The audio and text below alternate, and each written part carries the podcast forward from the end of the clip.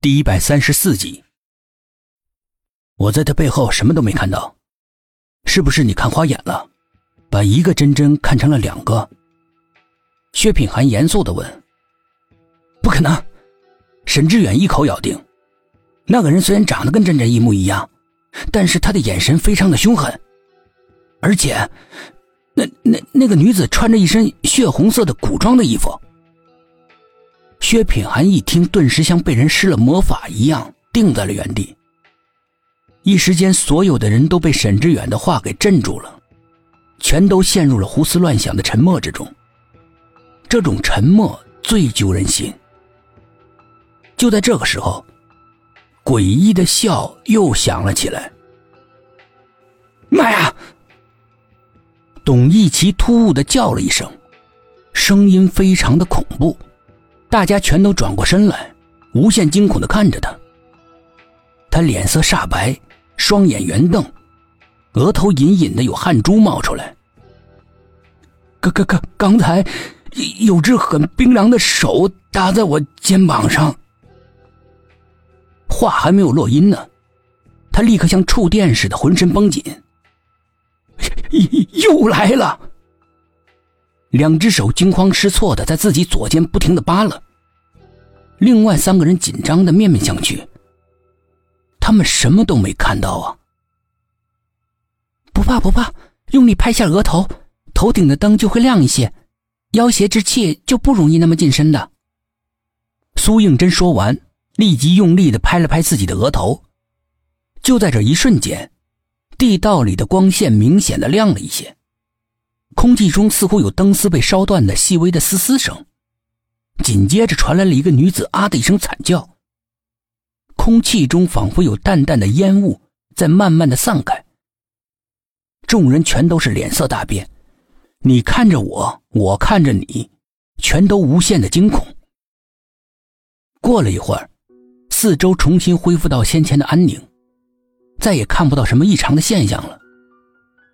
几颗惶恐不安的心。这才慢慢的放松下来，提心吊胆的来到了那道铁门门前。薛品涵若有所思的盯着那道黑漆漆的、冰冷的铁门。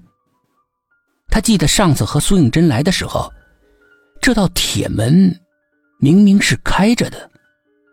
之后这里便封锁了。那么这道铁门现在是谁关的？但是当务之急要打开铁门。薛品涵走到了铁门跟前，仔细的检查这道铁门。门上没有上锁，一看就是经常有人进出的样子。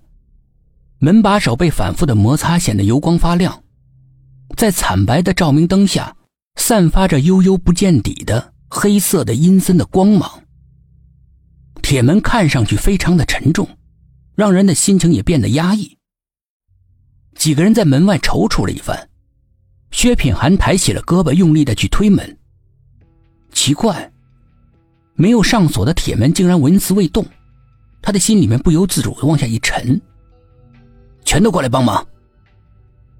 四个人一起用力的推，门终于缓缓的被推开了。门的底边和地面摩擦发出刺耳的声音，最能够挑动人的神经。苏应真被这种噪音折磨的头都要发晕了。一股似乎来自于地底下的幽寒之气，迫不及待的从密室里冲了出来。四个人全都无一幸免的打了一个大大的激灵，在不知不觉中变得紧张了起来。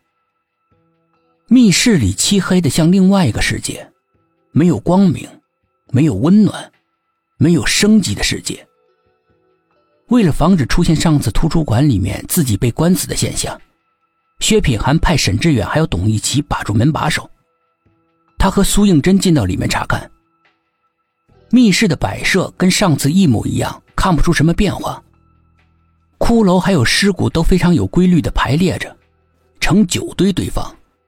每一堆上，不论是骷髅的数字还是尸骨的数字，全都是九。就连密室里面其他的摆设也是九的数字。九九归真。